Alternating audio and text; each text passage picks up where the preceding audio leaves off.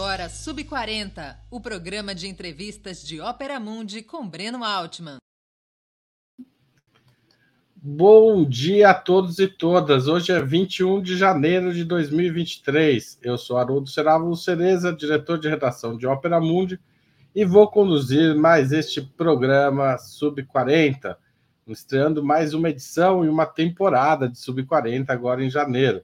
Agora nós temos um novo dia e um novo horário. Antes, o Sub-40 era exibido às 15, às quintas-feiras à noite, e agora ele passa a ir ao ar todo sábado às 11 da manhã. O Sub-40 traz sempre convidados que representam uma nova geração de pensadores e realizadores. Pessoas de até 40 anos, às vezes um pouquinho mais, que são referências no mundo do trabalho, da cultura e do esporte, das leis, da política e da comunicação. E a entrevistada de hoje é a jornalista Natália Viana, cofundadora e diretora executiva da agência pública. Ela é formada em jornalismo pela Pontifícia Universidade Católica. Tudo bem, Natália? Olá, Haroldo. Obrigada pelo convite, obrigada pelo puxadinho, porque eu já passei dos 40. É, mas você está no que a gente chama de gato. Sabe futebol que o cara muda a idade para jogar no sub-17? Você é, um, é, uma gata, né? É, é, uma gata de 40 e pouquinhos. Mas a gente joga do sub-40. Tá certo? Mas vamos lá. É, tá, tem um barulho aí. É, é, aí, Natália? Se for, não tem problema. Só para a gente. Bom, vamos, vamos em frente. Natália é cofundadora e diretora executiva da agência pública ela é formada pela Pontifícia Universidade Católica de São Paulo, como eu já disse, e começou a carreira em 2002 como repórter na revista Caros Amigos. Já colaborou com veículos nacionais e internacionais, entre eles Ópera Mundi, BBC, The Guardian, Globo, Folha de São Paulo, etc, etc. É integrante do Conselho Reitor da Fundação Gabriel Garcia Marques e foi, ainda no comecinho dos anos 2010, a responsável por organizar a divulgação dos documentos é, vazados pelo Wikileaks, essa, essa divulgação no Brasil. Antes de começar a conversa, Natália, o Igor pôs você na tela um pouco antes. Tudo bem, Igor? Valeu.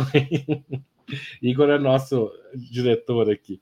Mas a gente sempre pede a colaboração de quem está assistindo a Opera Mundi. A gente precisa que as pessoas assinem o Opera Mundi, façam assinatura solidária em www.operamundi.com.br/apoio ou se tornem membros pagantes do canal no YouTube, ou mandem um pix para apoia.operamundi.com.br, ou durante a transmissão mande um super chat ou um super sticker. Qualquer uma dessas formas está valendo, e aliás tem também o Valeu Demais para quem estiver assistindo depois. Então, gente, colabora, jornalismo independente precisa de vocês. Natália, quem é Natália Viana? Como chegou até aqui? Agora que você já contou que não é mais sub-40, revela de vez a sua idade. Oi, eu sou Natália Viana, tenho 43 anos. Já passei, já passei bastante. É, não, eu, eu, sou, eu sou jornalista e, eu conheço o Haroldo há muitos anos, né, Haroldo? Conheço é, eu, fui, eu fui freelancer da Opera Mundi antes da fundação da Pública, né? Eu fui freelancer da Opera Mundi nos anos 2009, 2008, 2009, logo no lançamento do Opera Mundi. Eu lembro que eu fiz uma reportagem que me marcou muito, que foi uma reportagem no sul da Colômbia, em que eu fiz uma reportagem. Eu fui para algumas aldeias indígenas, algumas comunidades indígenas, e eles viviam entre o acosso das Farc é, e dos paramilitares, e era uma situação super difícil ali dos indígenas. Também trouxe é, um vídeo do uso de agrotóxicos, que eles jogavam agrotóxico em cima da, das comunidades indígenas, é, eles usavam como, como tática de guerra, né? Mas, enfim, gosto muito do Opera Mundi, sou jornalista investigativa, sempre cobri temas de direitos humanos, desde sempre. É, comecei minha carreira na Caros Amigos, né? Por, por, conta disso, acabei cobrindo muito a questão de direitos humanos e movimentos sociais. É, e tenho uma carreira muito internacional, faz tempo, assim, desde o começo, na verdade, porque naquela época, quando a gente começou, é, era o começo da ascensão dos governos de esquerda. É, na América Latina. Então, eu cheguei a cobrir essa onda, né, essa primeira famosa onda rosa, que, é, né, ou seja, o Evo Morales, eu, nossa, fui para a Bolívia antes do Evo Morales ser eleito, o Evo Morales, o Chaves, o, é, o Lugo, enfim, Mujica, Lula aqui no Brasil. Então, eu, eu comecei a minha vida como repórter independente, eu mesma juntava meu dinheiro e ia para esses países fazer as reportagens. Nisso, eu cobri muito as questões da guerra às drogas em vários países, mas principalmente na Colômbia e, e na, na Bolívia, né, onde os Estados Unidos tinham uma presença ainda muito mais forte por conta da guerra às drogas. E é, depois eu fui chamada, depois eu fui para a Inglaterra, fiz mestrado lá, que foi onde eu conheci alguns dos mentores do Wikileaks. Eu acho que o retorno é do seu microfone. Se você desligar o seu microfone, para, porque estava tá, dando um eco aqui. É, então, é, quando eu fui para a Inglaterra fazer um mestrado, eu conheci uma pessoa que era um mentor, assim, era um, como se fosse um mestre, um professor do Julian Assange, que era um, um jornalista americano investigativo mais velho, chamava Gavin McFadden. E eu fui trabalhar na, no, na organização dele. A organização dele era uma organização sem fins de lucro, mais ou menos como a pública é, foi uma inspiração para a pública, chamava Center for Investigative Journalism e era ligado a uma universidade.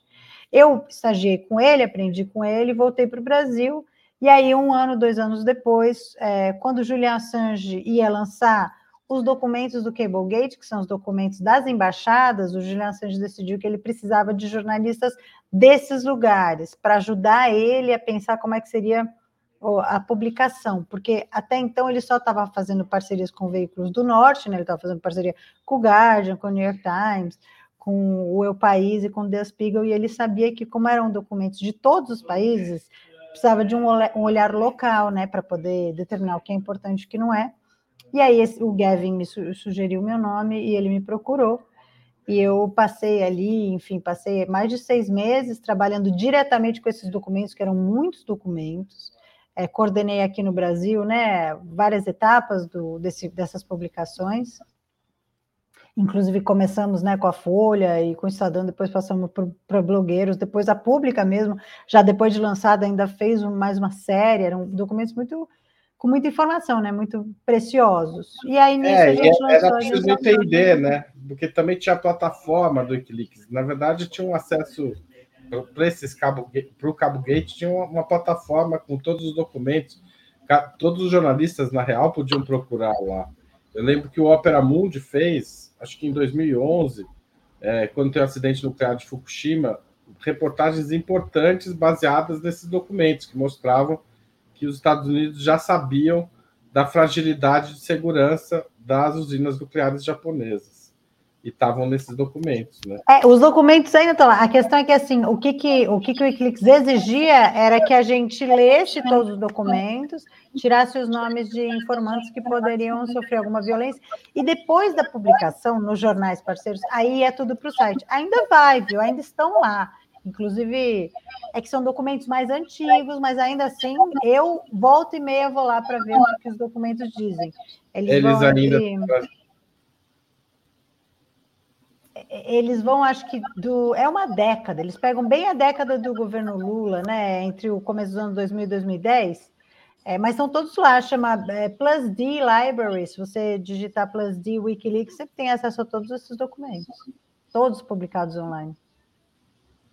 É, depois você passa no chat privado o endereço para o Igor pôr na tela, para ajudar quem está assistindo. Ô, ô, Natália, como surgiu a agência pública? Então, a agência pública ela nasceu, mas ela nasceu muito desse experimento, porque por algumas coisas, eu acho que ficou muito claro para mim naquela época e conversando com a Marina, que é a cofundadora, né, que os jornais eles não tinham, naquela época os jornais não tinham uma estrutura de investigação, não tinham uma equipe investigativa. Isso depois até chegou a mudar. Eu, como os jornais desde aquela época vêm muito em crise, às vezes eles têm, às vezes eles não têm. Mas hoje em dia tem vários jornais que têm. Por exemplo, a própria equipe da Andresa Matais a, em Brasília uma equipe investigativa, né, que foi quem revelou o, o, orçamento secreto, mas não tinha essas equipes investigativas. Então, trabalhar com esses documentos com jornais foi muito, deixou muito claro que faltava esse tipo de trabalho, né?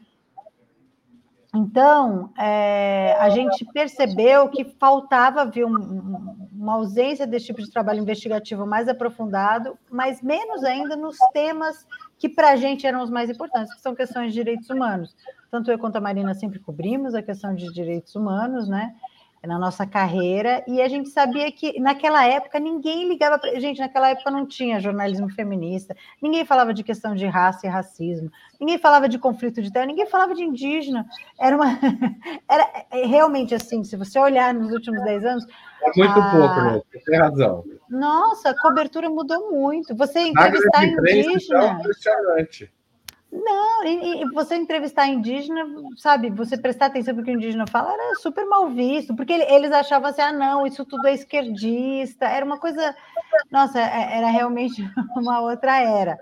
Mas a gente começou a, a, a existir investigando esse tipo de questão, questão de direitos humanos. Então, uma das nossas prime... a nossa primeira matéria, antes ainda dessa série do Wikileaks, é uma série sobre é, sobre a, novos documentos sobre a guerrilha do Araguaia e a repressão no Araguaia, inclusive um, uma reportagem interessante que, que há vários relatos de que o Fleury chegou aí ao Araguaia para ajudar na repressão. Isso, nossa, faz, vai fazer 12 anos agora em março. Depois toda a questão do Wikileaks com o nosso olhar, claro, e depois a gente começou, a gente já desenhou melhor como é que seria a nossa cobertura, e naquela época, desde aquela época, a gente cobre conflito de terra na Amazônia, Naquela época eram outras questões, né? Era a questão do PAC, era a questão de mega hidrelétricas, era a questão de Belo Monte, etc, etc.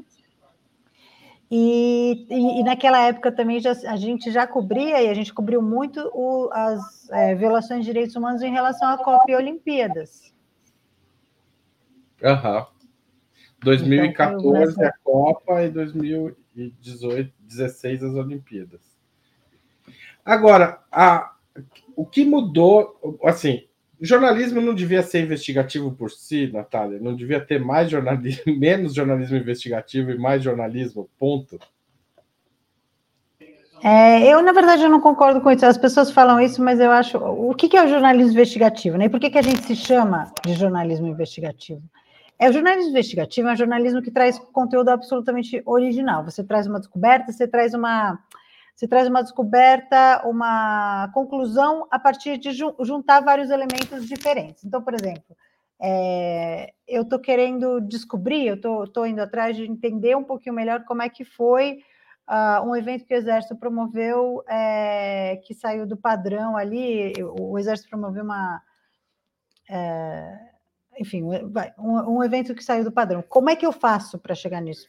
De várias maneiras, assim, eu posso buscar pessoas que estiveram lá, eu posso pedir lei de acesso à informação para ver se há algum registro público, eu posso ver na internet se alguém comentou sobre isso, eu posso buscar documentos de quem esteve, eu posso buscar ata, ou seja, você tem vários tipos de, de técnicas que você usa, mas o que você faz é tentar entender o que, que aconteceu num determinado lugar. Bom, outro exemplo muito melhor do que esse que eu dei é hoje em dia está todo mundo engajado em entender como é que, como é que foi essa invasão do, do nosso Congresso, ou seja, quem participou e quem foi omisso. Então, tem muita gente olhando para aquele tripé, né? Polícia, GSI e militares. Quem que, quem que errou, né?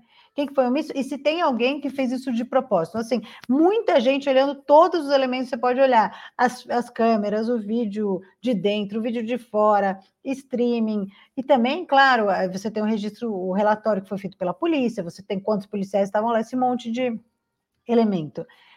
Isso é um jornalismo muito importante, é um jornalismo muito importante porque o objetivo do jornalismo investigativo é apontar coisas que estão erradas na sociedade para outras, outras forças da sociedade agirem, sejam movimentos sociais, sejam políticos, sejam governos, sejam legislativos, né?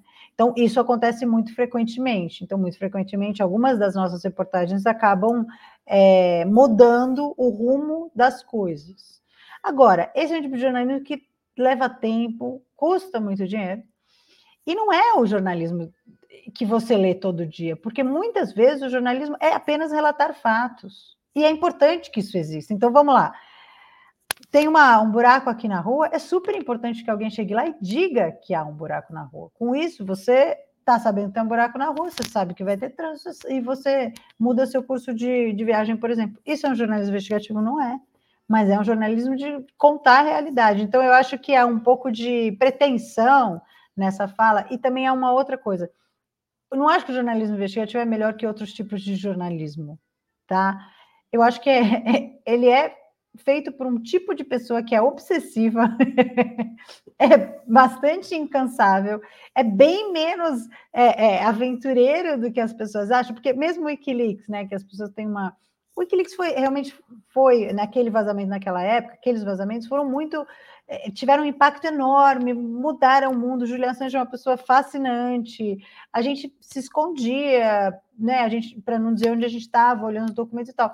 Mas o trabalho em si, gente, era ler milhões de documentos em tabela de Excel e ficar comparando um com o outro e tentando determinar se o documento era verdadeiro, se tem mais elementos para dizer que aquela história de fato existiu, etc, etc. Então, é, o jornalismo investigativo de se fazer realmente é um trabalho muito minucioso e às vezes maçante, para quem não gosta, né? Eu adoro. É bunda na cadeira, né? Muita, uma parte grande é, é ter paciência de ficar sentado e analisando os documentos.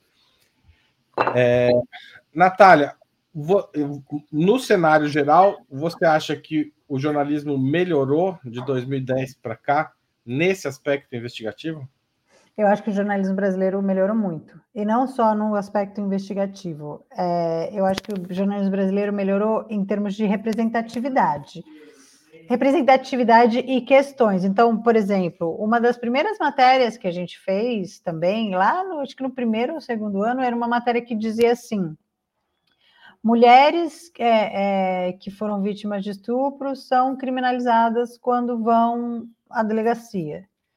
Ninguém nunca tinha feito uma matéria desse tipo, porque era tão normalizado, sabe? Essas questões, elas eram tão normalizadas que ninguém nem pensava é, que havia um problema aí.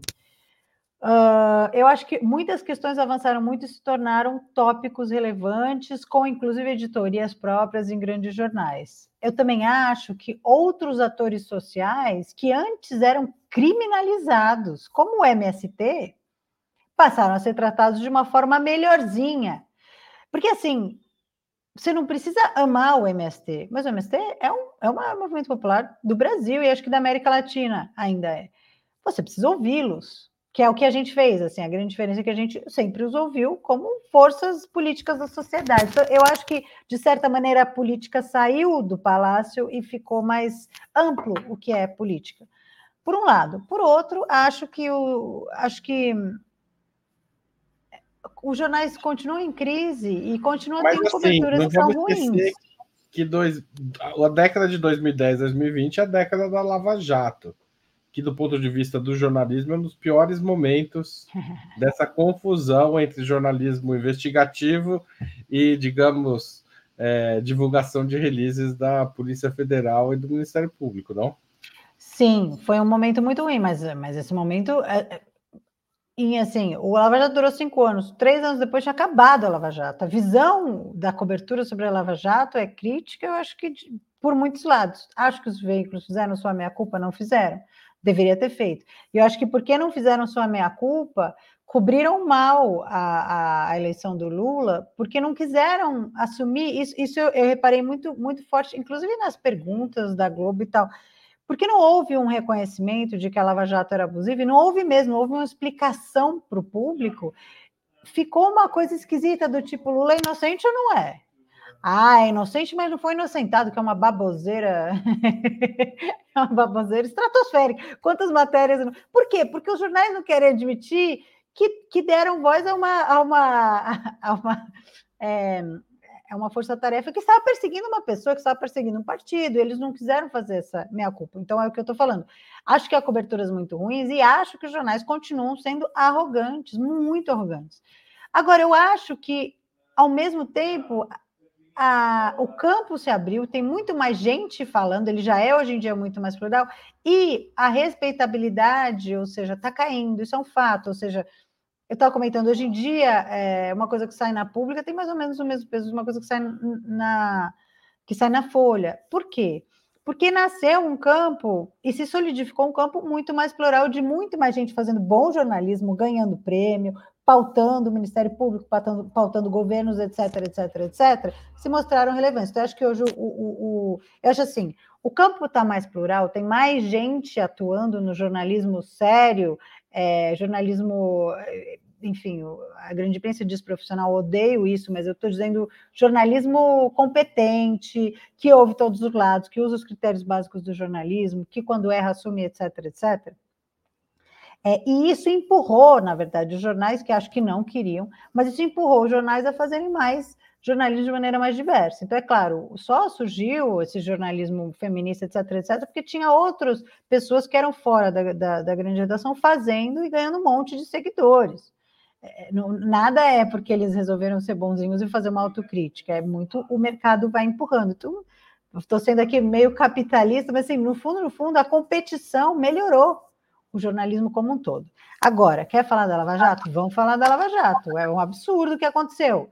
É, a Lava Jato pautou os principais jornais e capturou alguns dos principais jornalistas investigativos do Brasil, mas é importante a gente lembrar duas coisas. Primeiro, muitas é, investigações de corrupção, inclusive algumas do, do qual o Moro já tinha participado, foram sufocadas pelo governo federal. E aí você tem a, é, toda a questão da Odebrecht, eu esqueci o nome da outra operação, que foi onde esse pessoal já tinha trabalhado. Elas eram sufocadas pelo governo federal, então havia uma energia de, de, de frustração. Banestado, Banestado. Havia uma energia de frustração nos jornalistas que eram jornalistas investigativos, por um lado. Por outro, havia um clamor da sociedade por mudança, que apareceu em 2013. O, o, os lavajatistas se aproveitaram disso para aprovar a lei que foi aprovada pelo governo Dilma, da, da, das organizações criminosas, etc., etc., e eles usaram esse sentimento social que estava acontecendo para fazer um fenômeno absolutamente novo. O que eles fizeram? Eles usaram a transparência, a transparência total. Então, eles recebiam, eu recebia também assim, toda semana, todos os jornalistas recebiam todos os documentos, era uma chave que você entrava e você via tudo que estava acontecendo no processo. Então, você podia ter todas as acusações, e aí tudo virava notícia, tudo virava notícia, tudo virava notícia, e obviamente a acusação ganhava um peso absurdo se você contrabalancear com a defesa. É, e eles foram muito hábeis nisso. Isso mudou só no final. Eles foram muito hábeis. Eles foram alimentando a imprensa, alimentando a imprensa, alimentando a imprensa, que foi muito pouco crítica. Deveria ter sido mais crítica. É, e agora, é, e também assim, é difícil, é difícil investigar o Ministério Público. Nós tentamos investigar o Ministério Público, nós fizemos inclusive uma microbolsa sobre a Lava Jato. Tentamos, tentamos. É muito difícil obter informação porque todo mundo está fechado, é um órgão de investigação, eles são bons em manter segredo, etc, etc. Eu não acho que a gente conseguiria ter dado essa, essa virada, bastante por conta da imprensa, mas assim, sem o vazamento dos, dos, dos diálogos, teria sido muito difícil você dar essa virada de chave, que de fato trouxe à tona um monte de irregularidades e tal e tal. É muito difícil sem você ter ou uma cobertura cética desde o começo, que eu acho que Hoje em dia, se o mesmo acontecesse, seria uma cobertura mais cética. E sem ter fonte interna do Ministério Público. Ou seja, precisa ter divergência lá para chegar aqui um pouco, senão não vai chegar nada. Mas eu, mas eu concordo, acho que assim, é uma grande falha do nosso jornalismo não fazer o meu meia culpa. E eu estou falando isso porque eu acho que a gente também teve culpa. A gente, por exemplo, na agência pública, é, você tem milhões de questões para investigar. Naquela época a gente estava investigando muito isso, questões de, de, direitos humanos e tal. Não, não pegamos toda a nossa equipe e falamos, vamos investigar a Lava Jato, porque é muito difícil. Você precisa, de novo, de muitos recursos, precisa colocar um repórter ali durante anos, durante anos, durante meses e tal.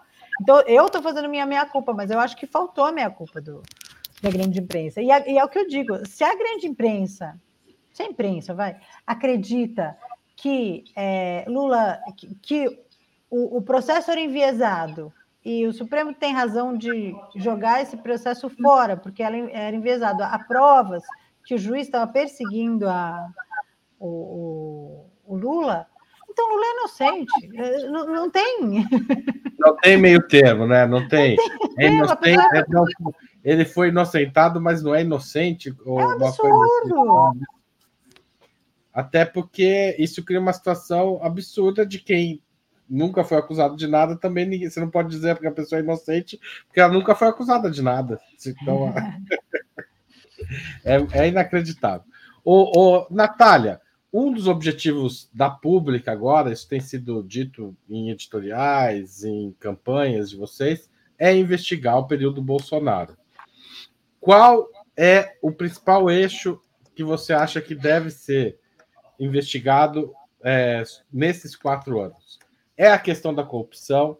É a questão da relação com as milícias? Ou é a gestão pública mesmo criminosa na área de saúde e educação, por exemplo? Olha, para mim, é que assim, na pública, a gente tem hoje em dia várias, vários editores são especializados em alguns temas, todos eles ligados aos direitos humanos. Então, a gente tem, por exemplo, uma editora que trata da questão de gênero e cobriu muito o Ministério da Damares, que é um ministério é, complicado, cheio de violações grandes de direitos humanos. Vocês lembram que quando aconteceu o caso daquelas duas meninas que eram meninas e que ficaram grávidas e, e, conseguiram aborto legal, o Ministério atuou duas vezes, enfim, várias outras, outras, outras coisas. Então, assim, aquele Ministério super complicado. A gente tem eu e outras pessoas que investigam os militares, a gente tem é, gente que investiga a questão das armas, a liberação das armas para os CACs. Para mim, em termos de uh, em termos de sanar a República e entender, para mim, o que chegou a ser a maior, o que ainda é a maior ameaça para a nossa República, precisa investigar os militares. Eu acho que, eu acho que assim, num, num, esse é o ponto central do governo Bolsonaro. Ele sabe disso, né? Ele sempre tratou os militares como um, um grande, é, uma, sabe, um, um setor que lhe dava muito poder. Eu acho que até mais do que os evangélicos. Ele sempre tratou eles com, muito, muita proximidade, sempre deu muitos e muitos e muitas benesses para os militares. A gente sabe, ontem saiu, acho que, que algum até tem mais de 1.600 militares ganham mais de 100 mil reais por mês. Ele, ele tirou o, todo o servidor público tem um limite de, de, teto de salário, ele tirou isso para que eles são aposentados, funcionou apenas para os seus ministros militares. Eles ganharam muito dinheiro e o próprio Exército, Marinha Aeronáutica, em termos institucionais, também ganharam muitas regalias. Então, assim, eu acho que tem que investigar os militares, eu acho que tem que investigar não só os que atuaram dentro do governo, né, mais de 6 mil que, que atuaram dentro do governo do Bolsonaro, mas também os comandantes militares que fizeram uma série de, de insubordinações, crimes dentro do, do, é, do, do código de conduta, né? Inclusive esses últimos, esses três, que resolveram que iam entregar seus cargos porque não queriam bater a continência a um presidente eleito. Isso é uma insubordinação absurda, deveria ser punida. Eu acho que tem que investigar a ligação do Bolsonaro com os militares. E, e como foi os anos Bolsonaro na pública e no jornalismo investigativo? É, isso é uma boa pergunta, porque justamente uma das coisas que a gente acabou de lançar uma campanha, quer dizer, a campanha está no finzinho, até o Breaking News a gente conseguiu chegar a 2 mil apoiadores, que eram o nosso, apoiadores mensais, né, que era o nosso objetivo. É, e o que, que a gente está pedindo para eles? Apoio que eles financiam a pública é, mensalmente, porque a gente quer dedicar uma parte da nossa equipe apenas a fazer um mutirão de lei de acesso à informação, para a gente obter várias informações que não foram divulgadas ao longo do governo Bolsonaro. É, o governo foi o primeiro governo que, que, não foi de, que não foi de continuidade, foi o primeiro governo eleito depois da promulgação da Lei de Acesso à Informação, que foi feita pela Dilma. E foi esse governo utilizou a, a, o segredo, ele reverteu a tendência que era de mais transparência e usou o segredo como norma. Então, a história do, do, do, do sigilo de 100 anos, a história das negativas de lá, a gente perdeu acesso a informações públicas, a gente perdeu acesso a, a, a dados que deveriam ser abertos para todo mundo. Então, por exemplo, mesmo assim, o nome dos, dos militares comissionados a gente não tem, é, nomes de, de pessoas que visitaram o presidente da República a gente não tem. A gente busca isso e eles dizem, por exemplo, a gente pediu o nome de todo mundo que foi no Palácio do Planalto e eles escrevem assim: ah, a gente não vai dar esses nomes porque esses nomes, porque foram visitas informais. Assim, como assim, visita informal no Palácio do Planalto? Pois é, como assim? Ou seja, é um absurdo, é, é acobertamento de, de, de enfim, de, de, dados que deveriam ser públicos e, obviamente, quem esconde, né? Quem é, um, quem é um poder público que esconde o que faz, tem muito para ser descoberto aí, né? Eu acho que sim, né, com essas informações dá para descobrir mais esquemas de corrupção, dá para descobrir mais, principalmente muitas ilegalidades, mas eu acho que o que mais me importa é olhar no que os militares cometeram crimes. É, casos uh, mais, mais gerais, por exemplo, agora com o, com o cartão corporativo, né, alguns dos dados já começaram a ser revelados, mas não é a totalidade dos dados, mas a gente, por exemplo, localizou gastos enormes em lanchonetes, mais enormes, assim, de 36 mil numa lanchonete em dia de motociata, né?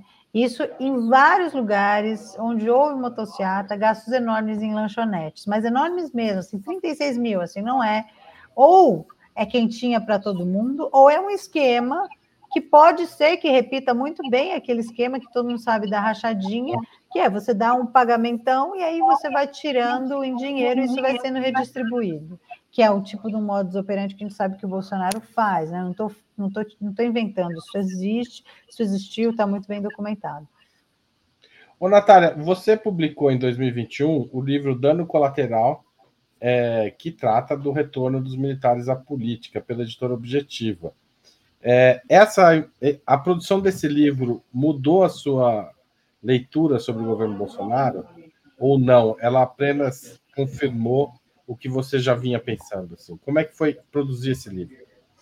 Olha, eu comecei esse livro, Haroldo, na época, comecei essa investigação na época da intervenção federal no Rio de Janeiro. Porque naquela época eu comecei Ou seja, a... antes ainda do governo Bolsonaro. Antes Já ainda do governo, governo Bolsonaro. Temer, é, quando tem a GLO e que tem a morte da Marielle logo no começo da GLO, certo? Exatamente. Antes ainda da morte da Marielle, né? Eu comecei a fazer essa, essa investigação, por, porque quando você quando você trabalha com direitos humanos, você, você sabe que assim um dos grandes problemas que a gente tem em direitos humanos no Brasil é a violência contra as comunidades do Rio de Janeiro, isso desde sempre. E Rio de Janeiro, inclusive, um lugar que tem muitos e muitos e muitos militares, que mesmo assim é uma, enfim, tem crise, tem um passado e um presente de crise de, de, de segurança pública enorme, muito difícil de resolver. É, e aí, quando você pega um interventor militar para cuidar daquela situação, você necessariamente já acende um monte de luz vermelhas fala: não, peraí, alguma coisa está errada. E aí eu resolvi investigar se os militares, eles mesmos, tinham matado civis ao longo dessas GLOs que cresceram muito ao longo do governo Lula.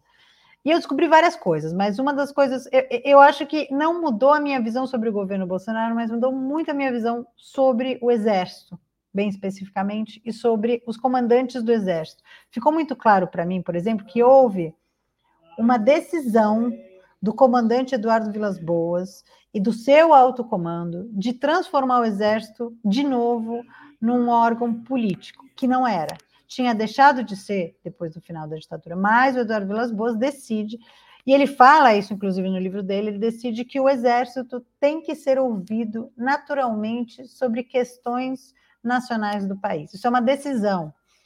É, o tweet faz parte dessa decisão, aquele tweet em que ele ameaça o Supremo. E você percebe, você olhando a trajetória das pessoas que vão para o governo do Bolsonaro, que muitos deles, ou a grande maioria, atuaram e tiveram uma proeminência, inclusive pública, na época do Haiti, na época da missão do Haiti, e também nessas operações de GLO dentro do Brasil. E aí você percebe várias coisas, inclusive que a imprensa, e olha, eu não gosto de ficar falando da imprensa, porque nós todos somos jornalistas, e eu digo, a imprensa, nós todos temos culpa. Eu acho muito ruim um ficar acusando o outro, assim como eu acho muito ruim eu ficar falando que uns são jornalistas profissionais e outros não são. Mas houve, é, aí de fato a gente não colabora com isso, mas sim vários veículos de imprensa começaram a chamar esses generais para dar entrevista. O próprio general Helena era comentarista da, da, da Band, etc, etc. Você acabou dando um status justamente de, de, de comentaristas de temas nacionais a militares. E não deve ser assim. Assim, isso foi um engano grande. Não deve ser assim. E eles foram se sentindo extremamente empoderados, negociando é, benefícios para si próprios, e foi isso que acabou gerando o governo Bolsonaro. Os militares, principalmente os de alta patente generais, são pessoas muito estudadas, são muito estudadas com o nosso dinheiro, tá? A gente que paga, a gente que, que, que financia toda a formação deles, que ganham altos salários, que discutem sim as, as questões nacionais muito profundamente na visão militar, que é uma visão, em essência, antidemocrática, né? Eu já escrevi bastante sobre isso também. E aí eles se acham mais capacitados, inclusive vários se acham muito mais capacitados do que os civis para discutir os rumos do país. É mais ou menos isso que aconteceu. E o Bolsonaro acreditou, enfim, acredita nisso também. É, é uma visão que ainda impera dentro do exército, nesses comandos, e que ainda impera dentro da caserna no geral, das três forças, de que o, o poder. Deixa eu só terminar. Que o poder civil, é, depois do final da ditadura, falhou, é corrupto, é incompetente e não deveria ser, e que o nosso governo não deveria ser é, regido pelo Poder Civil, porque ele falhou. Então, ele, eles veem que a nova República é um fracasso. Então, Natália, duas questões aí. Eles não têm uma visão crítica sobre o resultado final da ditadura, que entrega o país com uma hiperinflação, uma distribuição de renda terrível e um endividamento externo absurdamente grande, né? Para a época, para as condições, o tamanho do PIB da época. Ou seja, o governo Figueiredo sai, é, o Figueiredo sai do poder em 1985 e tenta desaparecer. E de fato consegue, ao contrário dos generais argentinos que, que foram todos para a cadeia. O Figueiredo não foi, mas ele entregou o país numa situação dramática do ponto de vista, é como se o Brasil tivesse perdido uma guerra sem ter ido para o campo de batalha. Os argentinos foram para o campo de batalha e de fato perderam a guerra das Malvinas mas o Brasil estava destruído no final da ditadura. É, e é, eles atribuem a que essa destruição? Essa é a primeira questão. A segunda é: o Bolsonaro não seria. Você descreveu o alto generalato como um, um grupo de pessoas bastante é, estudadas, é, esforçadas, inteligentes, que discutem profundamente os problemas do país, ainda que na ótica deles. O Bolsonaro não seria tosco demais para essa gente? Como você explica é, essa incapacidade de fazer essa autocrítica e de fazer a crítica do de quem os comandou por quatro anos? É, eu, eu, vou começar pela segunda, sem dúvida. É, você tem relatos, é, por exemplo, do próprio general Heleno, que também não é assim a pessoa mais elegante do universo, é, falando: nossa, mas esse cara é tosco demais. Quando ele conheceu o Bolsonaro, Além disso, você tem vários é, militares generais que começaram no governo e que saíram logo no começo. É, também, assim, eu acho que a gente fala militares como se fosse tudo a mesma coisa. Eu, o que aconteceu, eu sinto, eu sinto não, conversando e, e, e, com várias fontes, né, é que o Bolsonaro ajudou a rachar muito o, o exército. É, então, tem vários, tem vários militares que ficaram mais aferrados à democracia, tem vários militares que viraram bolsonaristas, né? Ou que, ou que talvez reforçaram seu, né, a sua visão de extrema direita, porque o bolsonarismo é de extrema direita, e abraçaram o bolsonarismo como única maneira de enfrentar qualquer coisa. É, mas eu acho que vários deles têm essa crítica sim, tanto que vários saíram. É, e vários outros acreditavam, esses que saíram, inclusive, acreditavam que eles conseguiriam tutelar o Bolsonaro, que eles conseguiriam mandar no Bolsonaro. E houve momentos em que isso foi possível ou quase possível. É, eu tenho um relato, a gente não chegou a publicar isso, mas assim, um relato. A gente não conseguiu publicar isso porque também algo que aconteceu de maneira muito rápida, mas a gente tem um relato de dentro do palácio de que os, na época da Covid, os militares chegaram a exigir do Bolsonaro que ele mantivesse o, o Mandetta, porque os militares acreditam, sempre acreditaram, em ciência, né? São positivistas, né? A origem do nosso, do nosso uh, pensamento militar é positivista. Tanto que o exército, você lembra disso, o exército não estava todo mundo com máscara, eles estavam construindo hospital, eles estavam numa outra pegada do que a do Bolsonaro. Eles chegaram a exigir isso. Só que aí o Bolsonaro conseguiu reverter toda e qualquer com esse emparedamento do exército com sua, com sua pressão de massa, né? Com a sua pressão de massa, que é uma pressão que é digital, ela nasce nas redes e depois ela se converte em coisas reais, como a gente viu na, na, né, na semana passada com a invasão. Com relação, assim, eu nunca discuti profundamente os rumos da ditadura com, com um general, isso nunca aconteceu. Mas a gente sabe que o ensino é, nas escolas militares não, não aborda isso de, de, de, maneira crítica, ele aborda o milagre econômico. E, na verdade, eu acho que até, de novo, na nossa sociedade, no nosso jornalismo, isso não, não está muito claro. Isso não foi colocado. Não... Se você perguntar para uma pessoa mais velha, ninguém vai dizer, mesmo quem não apoia a ditadura, ninguém vai dizer, ah, de fato, a ditadura destruiu a economia do país. A visão que ficou na cabeça das pessoas ainda é a visão do milagre econômico. É, e, claro, isso por causa de todos os jornais eram censurados. Né? o milagre econômico dura três, quatro anos, é de 69 a 73. Vem a crise do petróleo em 74 e o milagre vira um pesadelo.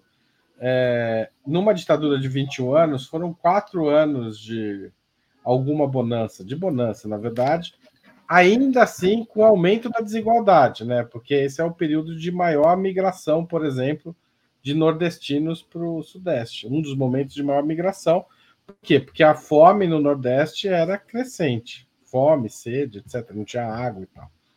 É, é, o que, que explica a manutenção dessa imagem? Você acha que é, aí voltando, é culpa dos jornalistas, de novo, ou tem algo aí que a gente não consegue vencer? A propaganda foi muito forte. É, eu acho que é muito difícil você vender, vencer 21 anos de, 21 anos de propaganda é, com censura de, da imprensa, né? é difícil você vencer isso. Mas também acho que não houve, acho que não houve um movimento forte no sentido de debater as consequências econômicas. A cobertura sobre a, sobre o, a ditadura, ela, ela, com razão, claro, porque é muito sério, mas ela acabou sempre focando muito nas violações, na tortura, no estupro de mulheres, no desaparecimento, etc, etc. Eu, assim, há poucas matérias que falam, não, houve uma destruição, né? É, eu acho que faltou, é, é, faltou esse tipo de, de, de, produto jornalístico. Então, vou dar um exemplo. A, a, Globo fez uma bela série, todo mundo elogiou pra caramba, sobre o, a Constituinte, né? Uma série sobre essa, falando, sei lá, corrupção na ditadura ou o desastre econômico, seria muito elucidativo, né, para a população. É, por um lado. Por outro, o Exército, assim, também não fez sua... O Exército não fez nem um pouquinho sua sua, né, não assumir os seus erros, não assumir os seus crimes, etc, etc, e mantém uma propaganda.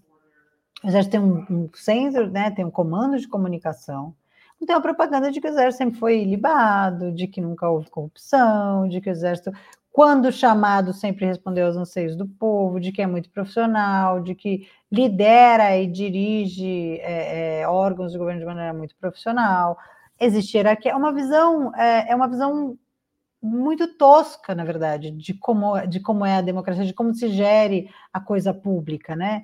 Só porque somos uma organização absolutamente hierárquica, não há, somos eficientes, não há corrupção e não há, não há criminalidade, o que é, uma, o que é, o que é absolutamente um, uma mentira, né?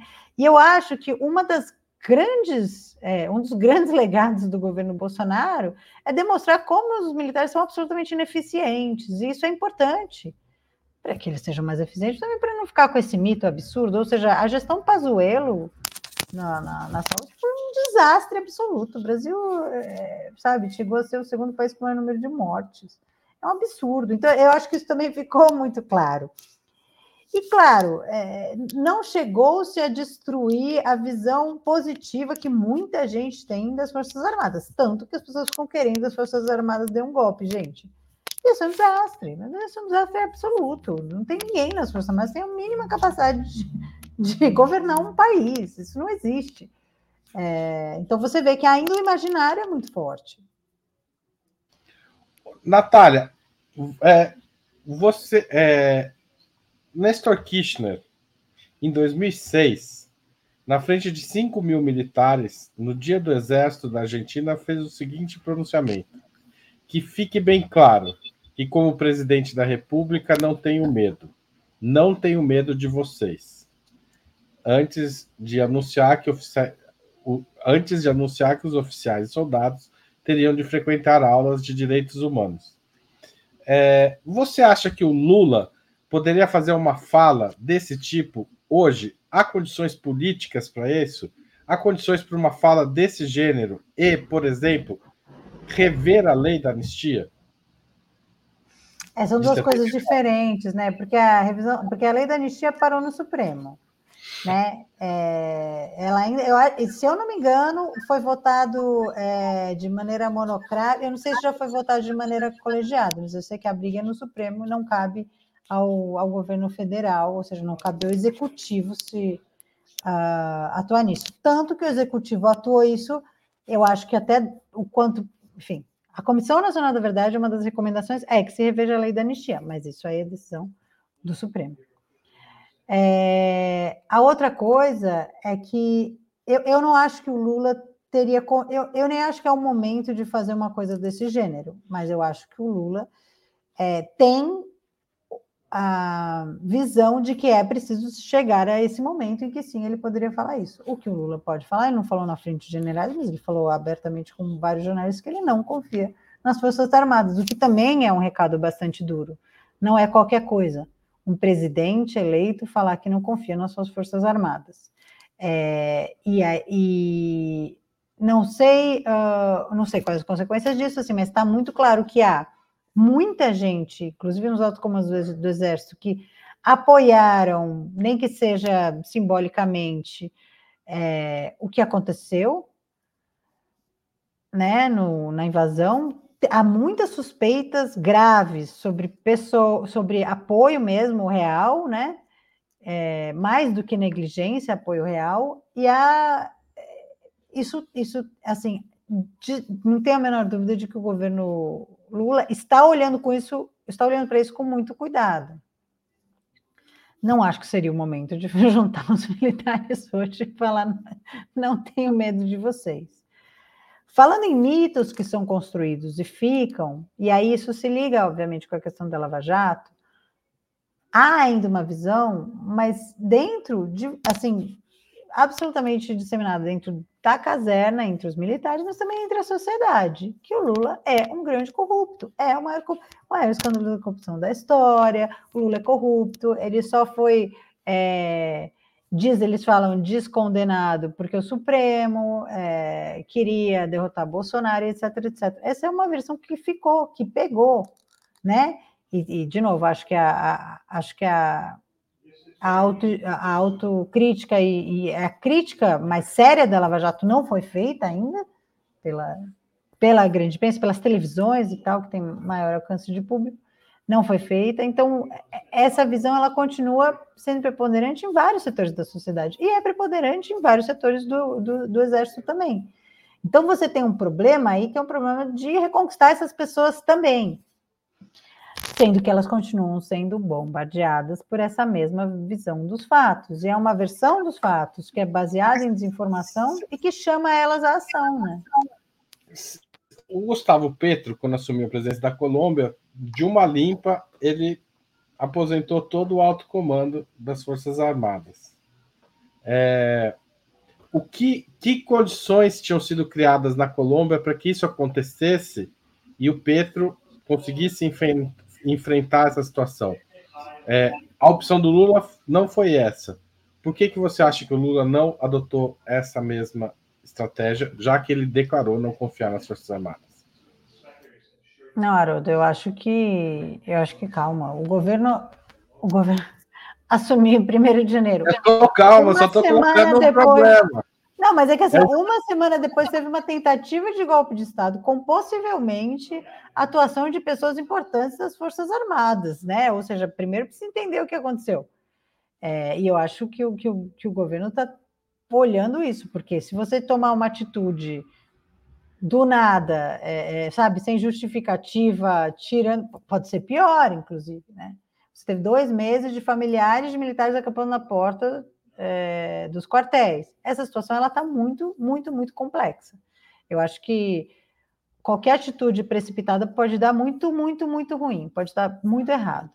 É, o problema, eu acho, que é o que o Bolsonaro sempre apostou, o problema do exército é que é muita gente e você disseminar o caos dentro do exército é muito perigoso. Esse é o problema. Pode, eu, assim, eu não acho que, que de jeito nenhum as Forças Armadas estão todas juntas, eu acho que tem um monte de gente que tem visão muito diferente. Eu acho que a hierarquia a disciplina já foi, é, sabe, já está super. Há muitos rachas ali.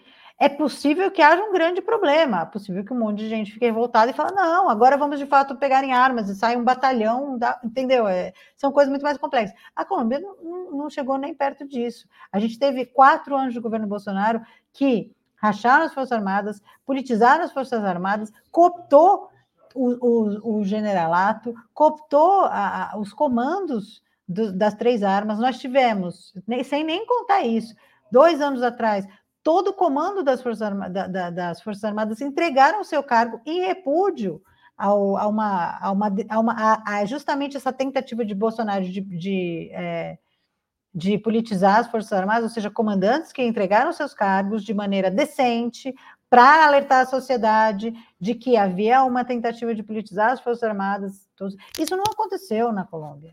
Então, a gente está em outro, em outro momento. A politização das Forças Armadas é um dos elementos mais explosivos e complexos da atual situação. Lula vai fazer isso? Não sei se vai. Lula sempre foi uma pessoa de negociação, né? Lula nunca foi uma pessoa de mandar todo mundo para cadeia. Essa não é a pessoa que Lula é.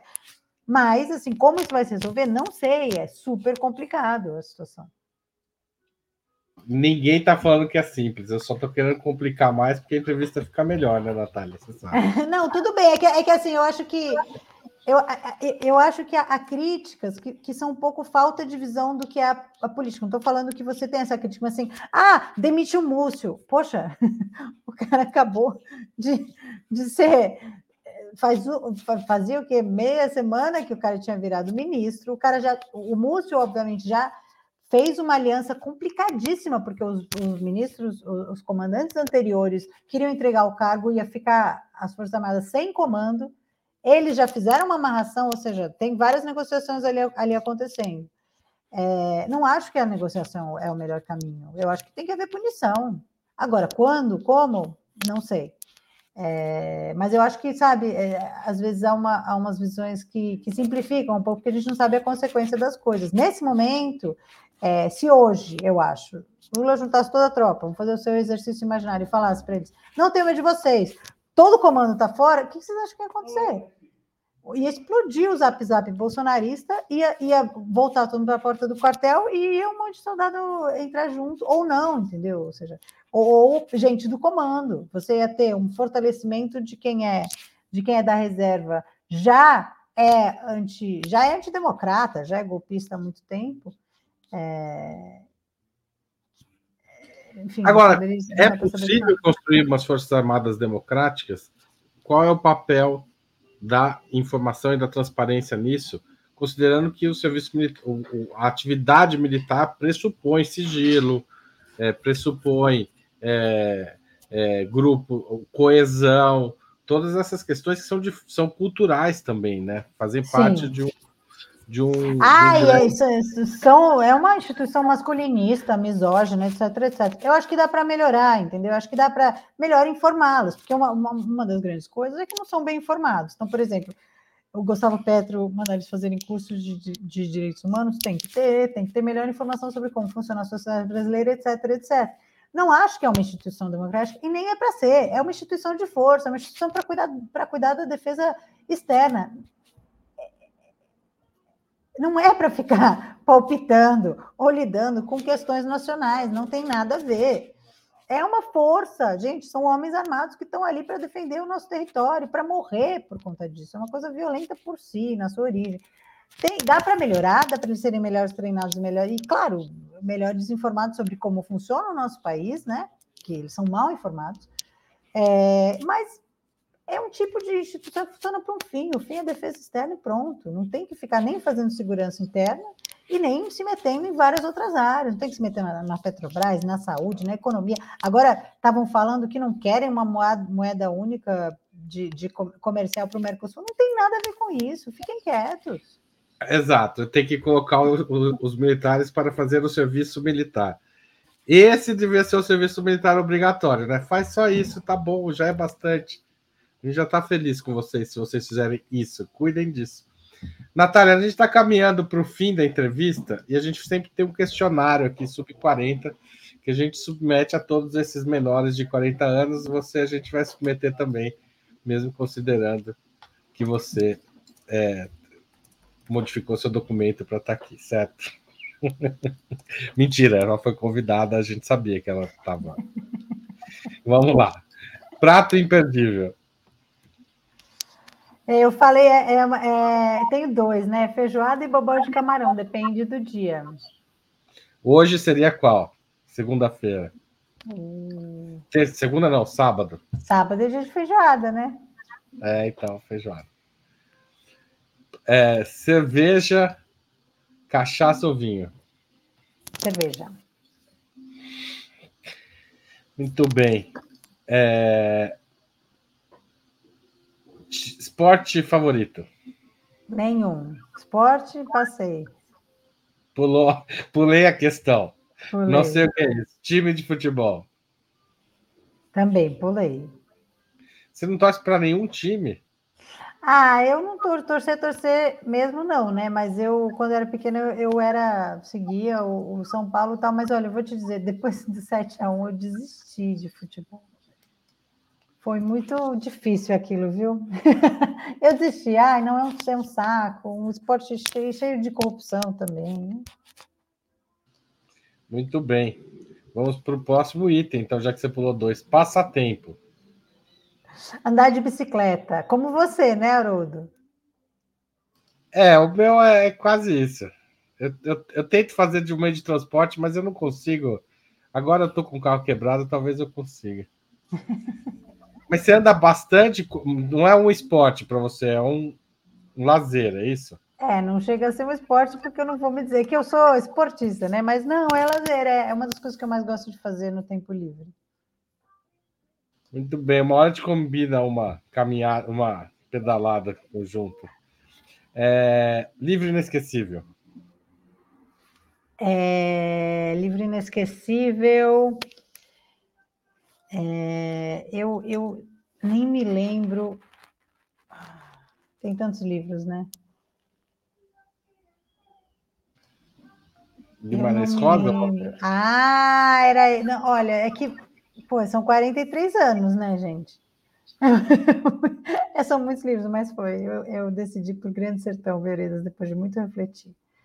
É, que é um livro, enfim, imbatível, de fato, né, na, na língua portuguesa.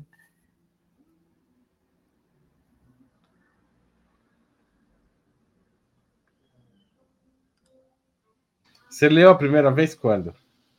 Olha, eu li, eu era bem novinha, acho que eu devia ter, bem novinha, assim, eu devia ter uns 15 anos a primeira vez que eu li, eu fiquei muito encantada com, ah, não só com a história, a história é incrível, a história, né, o arco narrativo é surpreendente, etc, mas a qualidade, mas assim, o uso do português era e continua sendo, é muito inovador, continua sendo inovador, né, muitos e muitos, muitas e muitas décadas depois de escrito.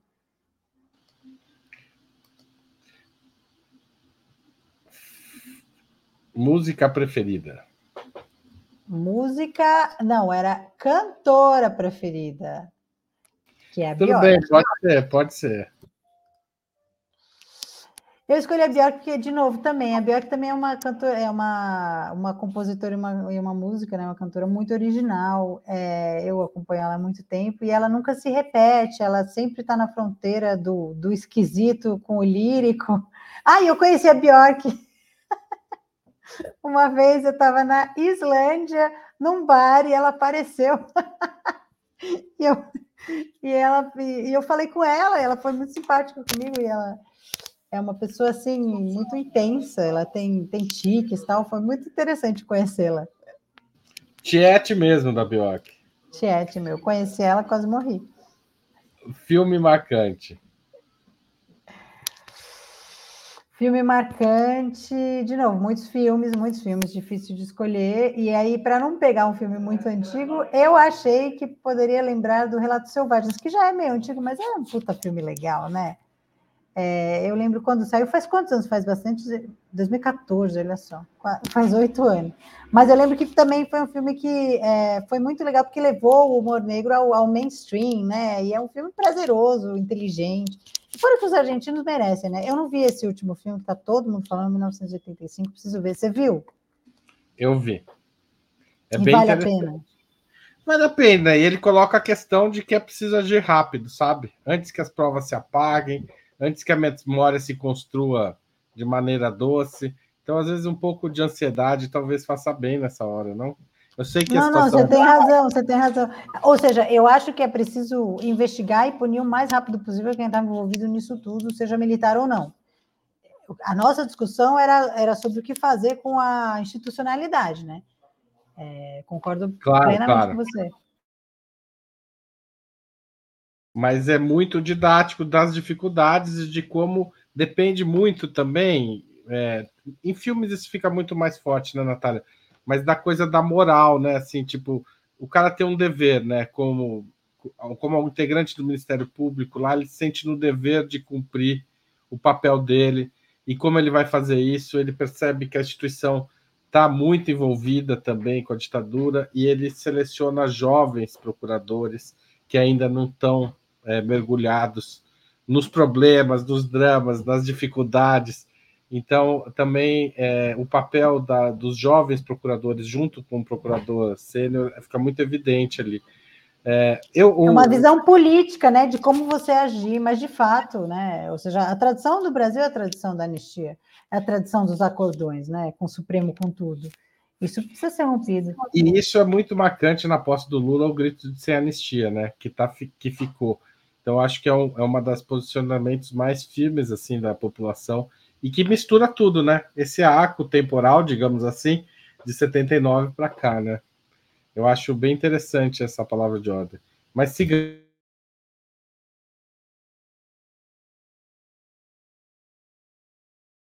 Eu estou me bananando com esse negócio de ligar e desligar o microfone hoje. Evento histórico do qual gostaria de ter participado. Aí eu, eu falei uma coisa que é meio, é meio cafona, mas eu, eu gostaria de ter participado da, da chegada dos europeus na América, né? A famosa descoberta da América, porque eu sou fascinada por aquela época, e uma das coisas que eu sou fascinada é porque é você é, é, é, o encontro de um mundo que já se sabia que existia, mas ninguém tinha visto. Então, uma das coisas mais interessantes é que assim os relatos dos, dos primeiros europeus a chegar aqui, eles eram fantasiosos. Eles tinham, é, por exemplo, eles viam seres que não existiam. Eles viam pé grande, não sei o que lá. Ou seja, você chegar num, num limite, você ultrapassar um limite do que é o imaginável deve ter sido muito fascinante. Obviamente foi horroroso, eu não queria ter participado de, né, de, todos os, os, massacres, não, tá, gente? Era só chegar e ver, e, e, e, na minha fantasia de paz e amor, aprender com essa nova civilização, com esses novos povos. Era ter outra, outra, outra descoberta, uma descoberta de verdade, né? Assim, um aprendizado, né? Aliás. Descoberta do bem, tá? Não é, não é o que aconteceu, não. Exato. Podemos, podemos usar a palavra descoberta mesmo, e não essa né, que esconde esse massacre. O, o ídolo político, Natália. Oh, o, o, o, José, ele, José Igor, ele sugeriu achamento, é o achamento, né? Os portugueses usam o achamento, mas eu acho ainda mais problemático, porque parece que foi sem querer, né? Parece que foi sem querer. E na verdade teve muita vontade para chegar aqui, né? Sim, sim, não, e muita informação, né? Já sabia, né? Os vikings já tinham chegado, os chineses, muita gente já tinha visto. Mas, anyway, é, ídolo político é muito difícil, né? A gente diz ali na pública que político, polícia e juiz a gente tem que desconfiar sempre. Então, político, é, ídolo político é complicado, mas eu, eu, eu coloquei o Gandhi como uma liderança política impressionante de novo, também muito inovadora na sua visão, na sua visão de como lutar contra o Império Britânico, o maior império da época, onde o sol nunca se punha, e extremamente bem sucedido. Né? Tá certo. Natália, chegamos ao fim da nossa hora de entrevista. Muito obrigado por essa conversa. Foi um prazer te receber aqui. Era um prazer editar seus textos no Opera Mundi. Ainda é, de vez em quando a gente edita nossos textos da pública. É, valeu. Obrigada, obrigada demais, viu, Haroldo? Saudade de você. Vamos se encontrar. E obrigada a quem nos acompanhou. Tá certo. E agradeço também a todo mundo que contribuiu com Super Chat, Super Sticker, Pix, assinatura solidária. Qualquer jeito de ajudar a gente é importante, porque, como você viu, o jornalismo, o jornalismo independente cumpre um papel muito importante na democracia e é preciso financiá-lo porque esse dinheiro não vem das grandes corporações, não vem das lojas americanas, não vem disso aí, não vem do, do, do, dos anunciantes tradicionais, tá certo? Muito obrigado e até a semana que vem. Valeu! Para assistir novamente esse programa, se inscreva no canal do Opera Mundi no YouTube. Curta e compartilhe nossos vídeos. Deixe seus comentários. O jornalismo de Ópera Mundi é mantido com o seu apoio. Faça uma assinatura solidária em www.operamundi.com.br. Com um pequeno valor mensal, você nos ajuda no desenvolvimento de um jornalismo independente e de qualidade. Obrigado pela audiência e até a próxima.